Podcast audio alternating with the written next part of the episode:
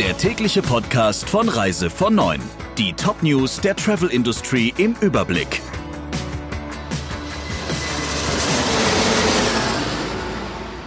Mit Friederike Breyer. Schönen guten Morgen.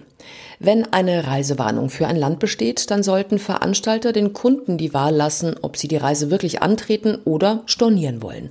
Das geht aus einer Umfrage von Counter for 9 unter 300 Reisebüros hervor. Demnach sind mehr als drei Viertel der befragten Branchenprofis dafür, dass Reiseveranstalter in so einem Fall zwar weiter kostenlose Stornos anbieten sollten, Kunden, die reisen wollen, aber die Gelegenheit dazu bekommen. Die Praxis, alle Reisen abzusagen, befürwortet nur ein Viertel. Mehr als 50 Prozent sind zudem dafür, weiter Neubuchungen für betroffene Ziele zu erlauben. Nach den Reisewarnungen etwa für Spanien und Teile Kroatiens sowie Bulgariens hatten einige Veranstalter sämtliche Reisen bis zu einem bestimmten Termin abgesagt.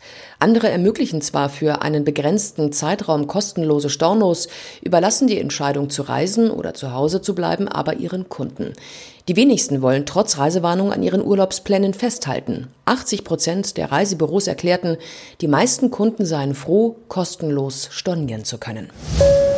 Airlines sollten eine niedrigere Anzahlung kassieren dürfen. Das fordern nicht nur Verbraucherschützer, sondern auch die Brancheninitiative Touristik Neustart. Konkret bedeutet das eine Anzahlung in Höhe von 20 Prozent und Restzahlung wie bei Pauschalreisen, Kundengeldabsicherung und maximal 100 Euro Gebühr für einen Name Change. Auch sonst sind die Vorstellungen der Reiseprofis zur Neuordnung der Beziehungen innerhalb der Branche recht konkret. Ein Papier, das Reise von Neun vorliegt, sieht für Reisebüros 10% Garantieprovision auf den ursprünglichen Reisepreis auch bei Kundenstornos vor.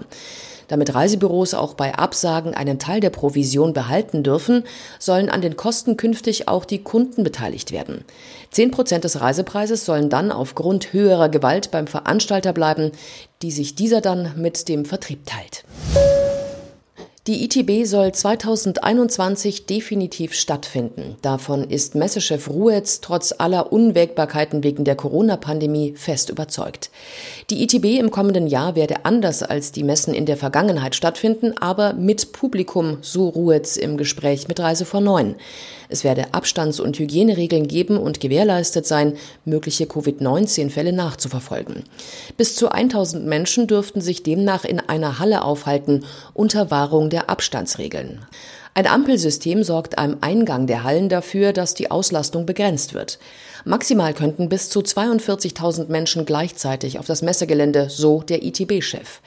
Dennoch seien viele Rahmenbedingungen unklar. Noch wisse man nicht, wer aus welchen Ländern unter welchen Bedingungen im nächsten März überhaupt anreisen kann. Aber, so Ruhetz weiter, rund ein Drittel der Aussteller, die für dieses Jahr angemeldet waren, habe bereits für 2021 gebucht. Die großen Kreuzfahrtkonzerne drängen darauf, wieder fahren zu dürfen, denn allein die drei größten börsennotierten Kreuzfahrtgiganten Carnival, Royal Caribbean und Norwegian Cruise Line hätten bislang durch die Corona-Krise 50 Milliarden Dollar an Wert verloren und 20 Milliarden Dollar aufbringen müssen, um sich über Wasser zu halten, hieß es von der Chefetage. Die Konzerne fordern, die sogenannte No-Sale-Order der US-Behörden bis Monatsende aufzuheben.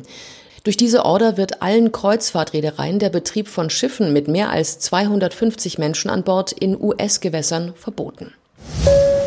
Nach der südlichen Hälfte Frankreichs und Korsika hat das Auswärtige Amt seine Reisewarnung nun auf den Ballungsraum Ile-de-France mit der Hauptstadt Paris ausgedehnt. Von der Behörde hieß es, des Weiteren wird vor nicht notwendigen Reisen in die Regionen Provence-Alpes-Côte d'Azur, Auvergne-Rhône-Alpes und Nouvelle-Aquitaine gewarnt. In Frankreich hat die Zahl der registrierten Neuinfektionen mit dem Coronavirus einen neuen Rekord erreicht.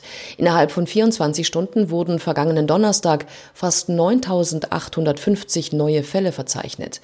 Das ist die höchste Zahl seit Beginn der Pandemie. Frankreich ist eines der am stärksten von Corona betroffenen Länder in Europa. Der Reise von Neuen Podcast in Kooperation mit Radio Tourism.